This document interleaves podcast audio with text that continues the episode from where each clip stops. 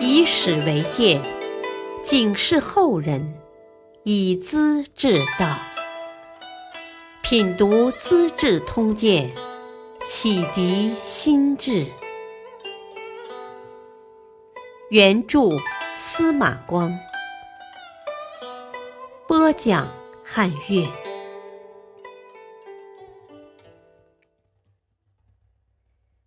武则天正式称帝，请客人先看品性。武太后想当皇帝，侄儿武承嗣看准风向，叫人在一块白色石头上刻成“圣母临人永昌帝业”八个字，用泥土拌灰，天晒得模糊不清，再交给一个叫唐同泰的人，说是从洛水里捞出来的，献入宫中。太后大喜。给石块取名宝图，升赏唐同泰为游击将军，又亲自到洛水接受宝图，告谢上苍。洛州都督、刺史和宗室亲戚集中洛阳，给太后祝贺，竟加尊号为圣母神皇。不久，大赦天下，改宝图为天寿圣图。洛水改名永昌洛水，洛水神封为显圣侯，禁止捕鱼垂钓，提高祭祀的规格，又把出土的地方叫圣图泉，在这里设立永昌县，凭一块石头和侄儿一起唱足了双簧戏。公元六九零年阴历九月。侍御史傅游义率领关中市民九百人上朝谒见武太后，请求她正式改国号为周，赐皇帝李旦姓武。太后没有答应。在这以前不久，东魏国寺的和尚法明编写《大云经》四卷，提出太后是西方弥勒佛降生。要取代唐朝做天子，武太后把这部书颁示天下。傅游义正是紧跟这种形式而来的。他看太后不答应，估计是声势不够隆重，又率领文武百官、四夷酋长、沙门道士共六万多人再次劝进。又说凤凰已飞进上阳宫了。几万只赤雀在朝堂鼓噪，太后感到气候合适，决定接受劝进，同意登基，改唐朝为周朝。一个新王朝的崛起，总要有人造舆论。武太后除了自导自演一套服命礼制之外，凤阁侍郎宗勤客还别出心裁。改造十几个重要的汉字献给太后，以表新时期的新风格。这些字在当时的书本上时有出现，后世也偶然碰到。一共有十四个字：赵、天、地、日、月、星、君、臣、人、宰、年、正、正、圣。这十四个字改后的字，字典无法查到，所以也无法读出音。武太后马上下令全国通用。这些形体复杂而又带有神秘性的字，后人称为“五洲新字”。女皇帝手下的掌权人物是武承嗣和武三思兄弟。武幽宁和怀义和尚也是重要角色，再就是周兴和来俊臣等一般酷吏。接着，女皇帝接受群臣建议，登上则天楼，上尊号为圣神皇帝，叫李旦改名武旦，做继承人。武旦的儿子是皇太孙。武家掌权人物都进位王爵。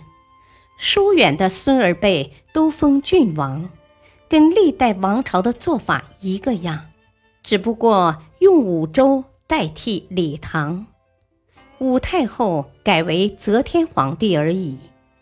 后人为了称呼方便，一般叫他武则天。则天皇帝登基之初，开创了一个先烈，共试经过考试以后，他要亲自面试。这就是后代考进士要进行殿试的开始，对于文人地位的提高是大有好处的。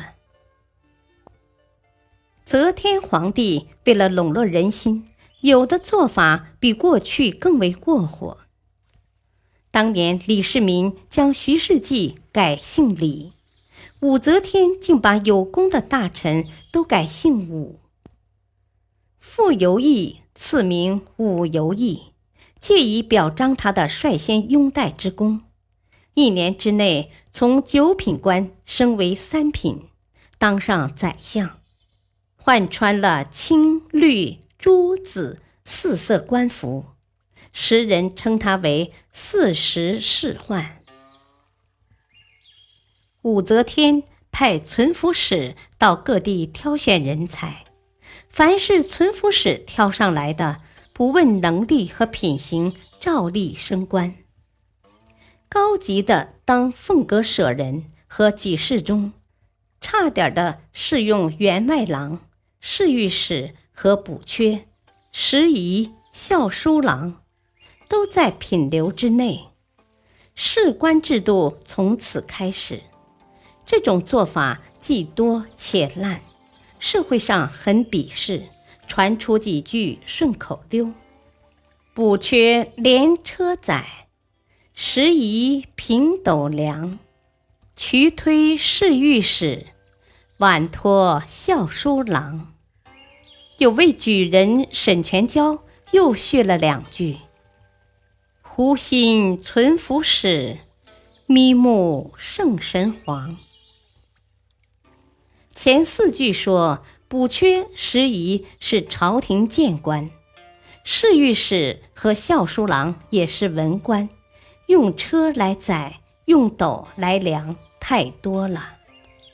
渠是四尺耙，制碗要用模子托胚，这些官儿用耙一拖就有，像托泥胚一样，要多少有多少，随手捏得出。沈全娇太放肆，说淳府使是些浆糊桶，糊涂至极。武则天眯起眼睛看不清，才闹得这么乌七八糟。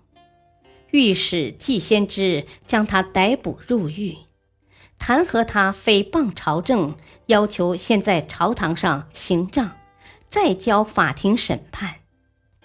谁知武则天大不以为然，笑眯眯地说：“呵呵呵，要是你们管事的人不乱收滥取，怕别人说怪话干嘛？赶快放掉他。”季先知哪里知道，昨天的武太后变成了今天的则天皇帝，态度也跟着变了。武则天不是糊涂虫。是很厉害的女皇帝，对于一些品格特别卑下的告密者，就不像过去那样信任了。他曾下令禁止百姓屠宰牲畜、捕捉鱼虾。江淮一带大旱，百姓不敢下水捞蚌蛤，饿死人很多。可是又时宜张德生了儿子，三朝要做汤饼会。私下宰羊置酒，请同僚们聚会庆贺。补缺杜素也是客人，暗里藏下一块羊骨头做物证。第二天上表告状，说张德违反禁令。次日早朝以后，武则天找张德闲聊，听说你生了个儿子，恭喜恭喜。张德连连拜谢，则天却转过话题问道：“你从哪儿弄来的羊肉啊？”张德又跪下谢罪，武则天这才严肃地说：“我进屠宰不是绝对的，吉凶大事还是要吃肉的。不过，我想劝你，请客要看人品，不可不加选择呀。”立即把杜素的表文给他看了。这事传到杜素耳中，他非常狼狈，朝中人士也躲着他，不愿搭理。社会上告刁状的人，此后也就明显的减少了。感谢收听，下期播讲来俊臣请君入瓮，狄仁杰大义回声。敬请收听，再会。